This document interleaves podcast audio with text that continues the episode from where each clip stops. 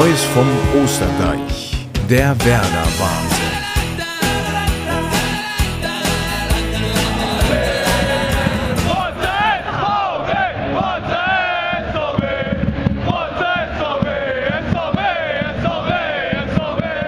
Weil ich bin einer, der lässt sich das nicht gefallen. Freunde der Sonne. Herzlich willkommen zur ersten Folge vom Podcast Neues vom Osterdeich, der Werder-Wahnsinn. Wie man sich denken kann, werde ich sehr viel über Werder Bremen reden, hin und wieder einen Schwenk natürlich auch auf die Konkurrenz richten. Ja, wir schauen mal direkt auf das letzte Spiel, was am Samstag stattgefunden hat. Werder hat gegen Stuttgart gespielt und es war eine sehr intensive Begegnung. Bruno Labbadia stand an der Seitenlinie und äh, hatte seine Stuttgarter ordentlich äh, eingestellt, hat ordentlich Dampf gemacht. Aber die Bremer konnten gut dagegenhalten und äh, in der zweiten Halbzeit das Ding für sich entscheiden. Es ging 2 zu 0 aus. Wie es dazu kam, wie sich ereignet hat, werden wir jetzt im weiteren Verlauf feststellen. Ihr werdet in den zukünftigen Folgen diese bekannten Jingles, die ihr jetzt kennenlernt, immer wieder hören und euch darauf freuen können. Also seid gespannt. Es ist Showtime, jetzt geht sie ab, die Luzi. Oh, Digga, das musst du gesehen haben. Ja, ich kann für jeden, der es mit Werder Bremen hält, äh, nur hoffen, dass er gesehen hat, wie Marvin Duksch dieses wunderbare Ding direkt verwandelt hat. Und zwar äh, ein, ein, ein, nach einer Vorlage von Füllkrug, dem Topscorer von Werder, an der Strafraumkante. Er legt den Ball zurück und Duksch überlegt gar nicht und zirkelt den Ball. Boah, also wirklich, äh, bei Miku hätte man gesagt, à la Bonheur. Zirkelt den Ball ins lange Eck. Ein Traumtor, wirklich wunderschön. Tor, Tor, Tor! Jawohl! Ja, in der 35. Minute hatte eigentlich äh, Niklas Füllkrug nach äh, einer schönen Vorlage von außen ähm, ein, ein Kopfballtor geschossen, aber das wurde abgepfiffen. Es wurde auf offensiv faul entschieden. Ja, äh, kann man geben, aber äh, eigentlich habe ich mich gefragt, warum das abgepfiffen worden ist. Schönes Tor, hätte natürlich äh, gut ausgesehen. In der Torschützenliste hätte Füllkrug weiter voranschreiten können. Ich hätte es ihm gegönnt. Er hat ein geiles Spiel gemacht. Das kann ich schon mal vorwegnehmen. Ja, dann äh, war es lange auf der Kippe. Stuttgart hat hin und wieder Chancen entwickelt und ähm, ja, wie der Zufall es wollte, hat äh, durch ein, eine sehr kuriose Szene Bremen die Chance erhalten, zum Tor zu kommen. Füllkrug äh, hat den Ball behauptet, weitergeleitet und eigentlich hat, ich glaube, Mavropanos den Ball, kriegt den aber nicht richtig weg, schießt einen eigenen Spieler an, der Ball rollt durch Stage, Jens Stage, Stay, wie auch immer man ihn ausspricht, äh, läuft Richtung Strafraum, nimmt die Kugel und zimmert das Ding mit links, mit Außenriss, irgendwie glücklich, Volley in den Winkel. Also geniales Ding, sehr viel Glück dabei und das war der sogenannte Dosenöffner für Werder und äh, ein Traum auch für Jens Stay, denn er hatte unter der Woche einen Sohn bekommen, ich glaube Leon, äh, und äh, ja, jetzt nach dem schweren Start bei Werder sein Debüttor, geiles Ding, hat sich auch generell in der Partie sehr gut reingekämpft und ja, empfohlen für weitere Aufgaben. Dann ging es weiter und man hatte hin und wieder das Gefühl, jetzt könnte gerne mal das, der Deckel zugemacht werden, der sogenannte, denn Stuttgart war auf jeden Fall noch am Zug. Aber ja, wie ich es eben schon gesagt hatte, Marvin Duksch macht nach Vorlage von Füllkrug das 2 zu 0. Sehenswerter Treffer, guckt es euch nochmal an. Geiles Ding. Ja, schade noch, in, vor der Halbzeit hatte Duksch auch noch eine Chance gehabt beim Freistoß. Sehr nah, das war in der Strafraumgrenze. Äh, man hatte im ersten Moment noch gedacht, es gibt einen Elver, aber es war eine richtige Entscheidung. Es war vor dem Strafraum. Und das Ding, ja, in der zweiten Liga hat er ein paar Mal so eine Tore gemacht. Zirkelt er knapp rechts am Pfosten vorbei. Ich hatte den schon drin gesehen, aber schade. Ei, ei, ei, ei, ei. Darüber lässt sich streiten. Ja, war das in der 35. Minute wirklich ein Foulspiel von Niklas Füllkrug? Ein Offensivfoul? Wenn ja, warum äh, wird denn sein Einsteigen vor dem 1 zu 0 nicht abgepfiffen. Also kann man ganz klar äh, ja, in Relation setzen und sich fragen, wird damit zweierlei Maß gemessen. Also das ist aus Stuttgarter Sicht vielleicht nicht ganz verständlich. Bremen hatte Glück, dass das ähm, zweite nicht abgepfiffen wird, hatte Pech, dass das erste abgepfiffen wird. Also da fehlte mir so ein bisschen die Linie des Schiedsrichters, aber darüber lässt sich eben streiten. Machen wir doch mal einen gezielten Blick auf die Tabelle. Ja, Bremen steht auf Platz 8, hat sich super zurückgekämpft, nachdem man den ersten beiden Spielen des neuen Kalenderjahres äh, ja, sang- und klanglos verloren hat. Gegen Köln 1 zu 7. Und im Spiel gegen Union, da hatte man zumindest die Chance, mindestens einen Punkt zu holen. Äh, 1 zu 2 verloren. Null Punkte aus den ersten beiden Spielen, Selbstbewusstsein im Keller. Ich hatte als Werder-Fan auch die Angst, dass sie wieder durchgereicht werden, wie schon in der Abstiegssaison vor zwei Jahren. Aber in den letzten beiden Spielen hat Bremen gewonnen und sich somit ähm, diese positive Tendenz erarbeitet. Jetzt blickt man eher nach oben, der Pfeil zeigt nach oben. Bremen hat 27 Punkte, Wolfsburg 29 Punkte, zwei Punkte trennen aktuell die Werderaner vom internationalen Platz, dem äh, der Conference League. Äh, ja, das ist die Frage, soll man euphorisch sein mit Blick auf das, was gewesen ist, oder also, dass man wirklich Ambitionen hat und sagt, wir wollen international spielen, oder sagt man, ey, komm, nehmt noch jeden Punkt mit und seid zufrieden, dass das eine sorglose Saison wird wenn es denn so wird. Aber da gehe ich von aus, denn von unten, äh, Stuttgart ist mit 16 Punkten 11 Punkte weg. Das sieht schon ganz gut aus, aber das sah es ja vor zwei Jahren auch. Von daher, ich äh, bin da erst noch ein bisschen skeptisch. Was heißt skeptisch? Ich, ich hoffe einfach, dass sich das jetzt, dass sich das jetzt weiter so festigt, dass man beruhigt die nächsten Spiele betrachten kann. Aber, jetzt geht es nämlich los mit dem Aber. Ähm, die nächsten Spiele werden Knallerspiele für Bremen und schon zeigen, guckt man weiterhin nach oben oder muss man nach unten gucken und wird wieder durchgereicht, denn ja, Augsburg ist auf Platz 13 mit 21 Punkten, also sechs Punkte dahinter und da kann man ganz schnell wieder landen. Bremen spielt in den nächsten beiden Spielen gegen Dortmund, die ja nur noch drei Punkte hinter den Bayern sind, die sich mit den letzten vier Siegen super zurückgekämpft haben im Meisterrennen und gegen die Frankfurter danach. Und die sind auch nur fünf Punkte hinter Bayern. Also spielen die auch eine Top-Saison. Und da ist eben die Frage, kann Bremen dagegenhalten, können die sich durchsetzen? Jetzt guckt man mal auf die Hinrunde, was Bremen da gezeigt hat. Das waren nämlich ultra geile Spiele.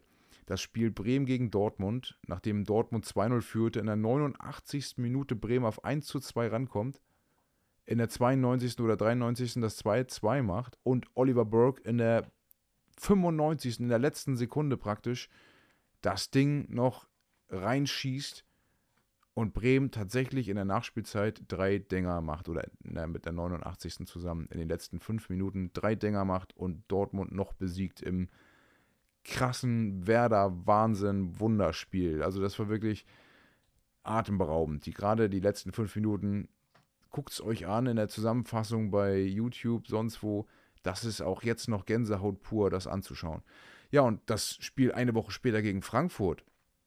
Auch das Knallerspiel. Also Bremen hatte äh, da fast auch noch in der letzten Minute das 4 zu 4 gemacht. Leider gab es eben die 3 zu 4 Niederlage, aber wenn man äh, die Hinrunde als Maßstab nimmt, kann man sagen, chancenlos geht Bremen nicht in, dieses, in diese Spiele.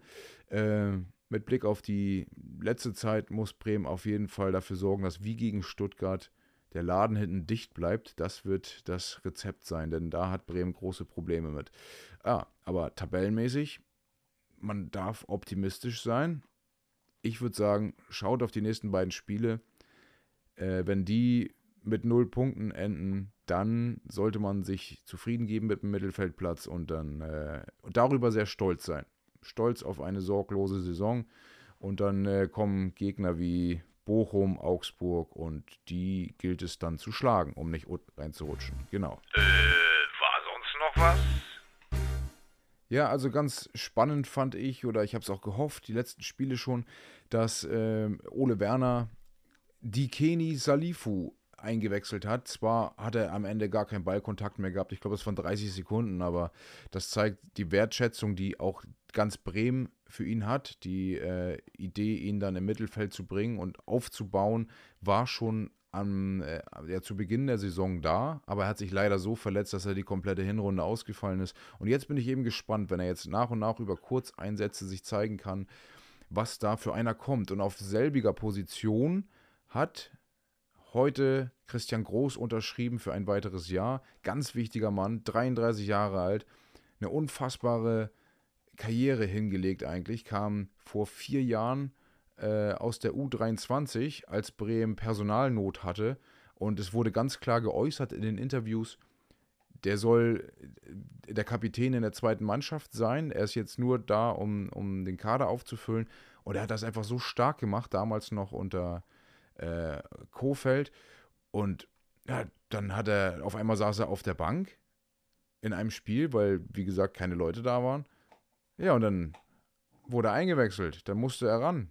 Hat das stark gemacht, hat das richtig, richtig klasse gemacht. Und in den nächsten Spielen wurde er immer wieder eingewechselt und die haben gemerkt, hey, der kann das auch in der Bundesliga. Und jetzt ist er mittlerweile seit vier Jahren bei Bremen, ist 33. Man muss mir überlegen, mit 29 wird man dann nochmal Bundesligaspieler. Also starkes Ding, geiler Typ.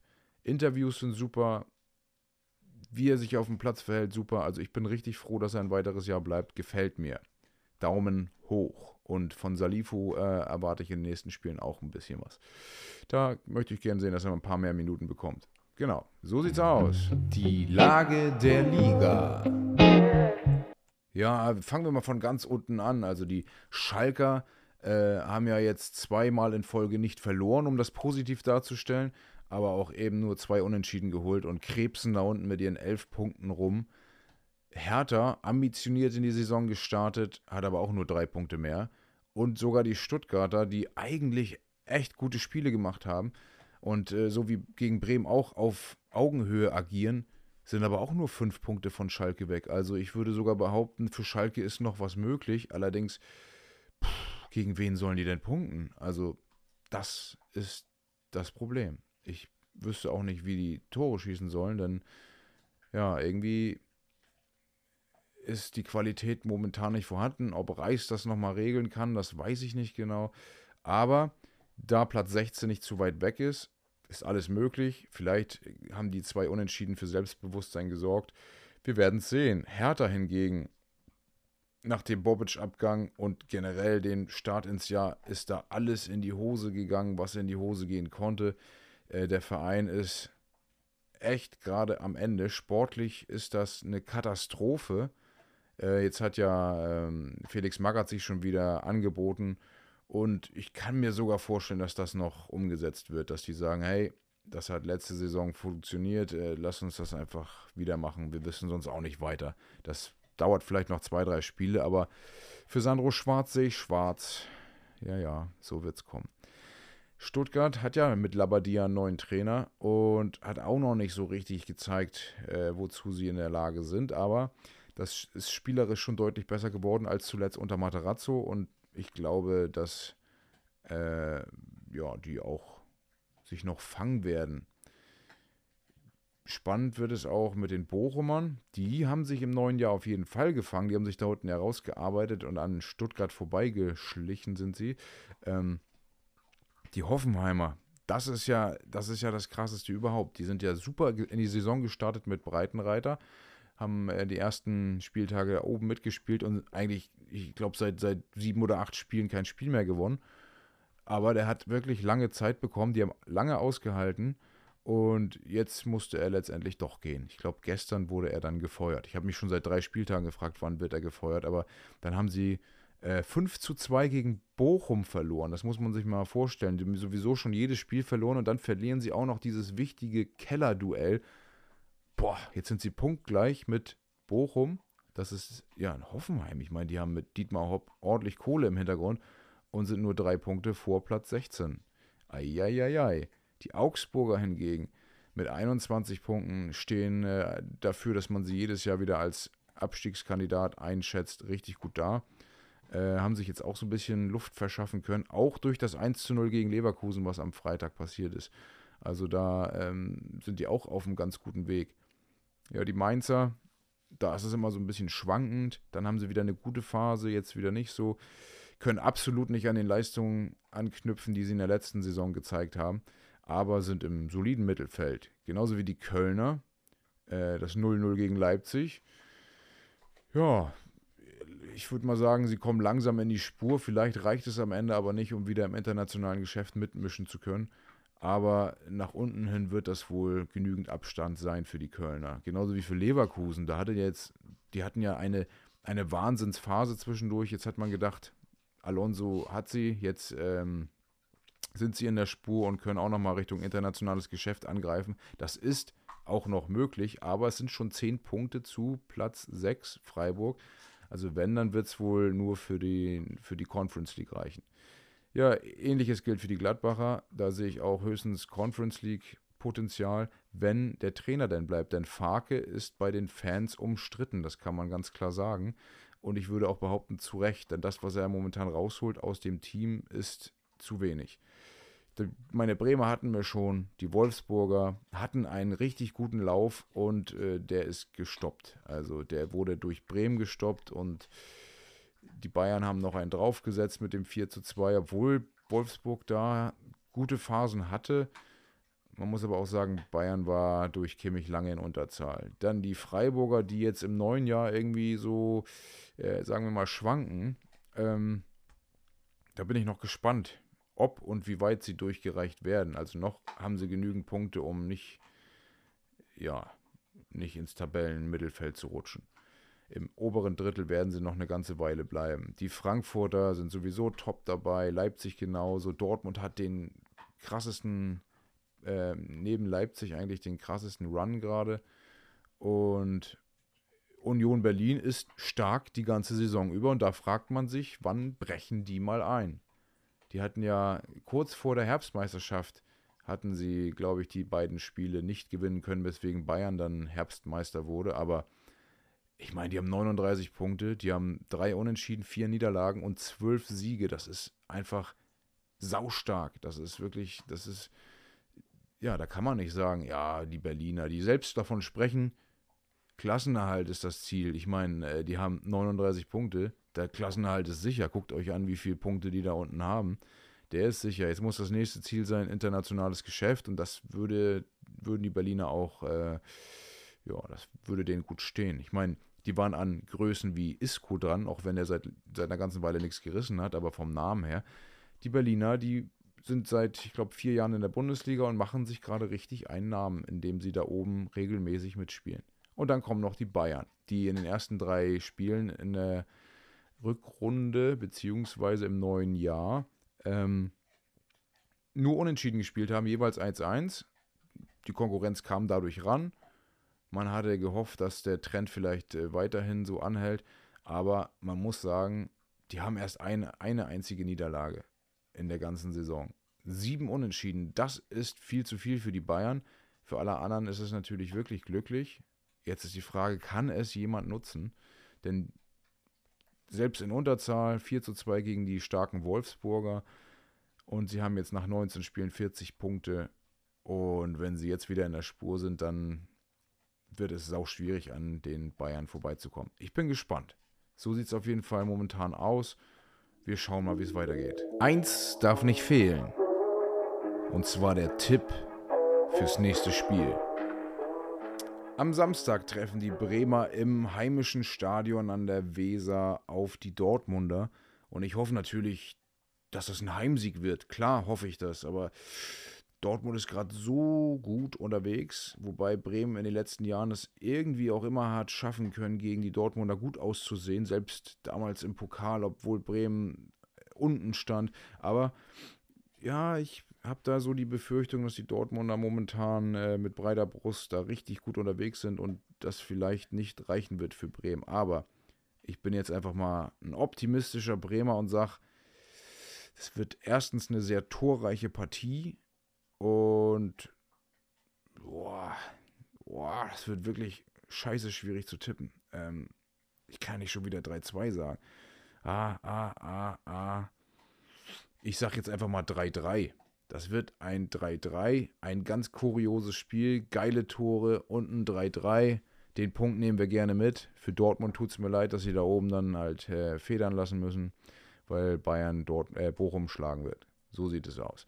Ähm, ja, freuen wir uns auf einen schönen Werder-Punkt. Und ich hoffe, ihr seid beim nächsten Mal wieder dabei bei Neues vom Osterdeich, dem Werder Wahnsinns Podcast.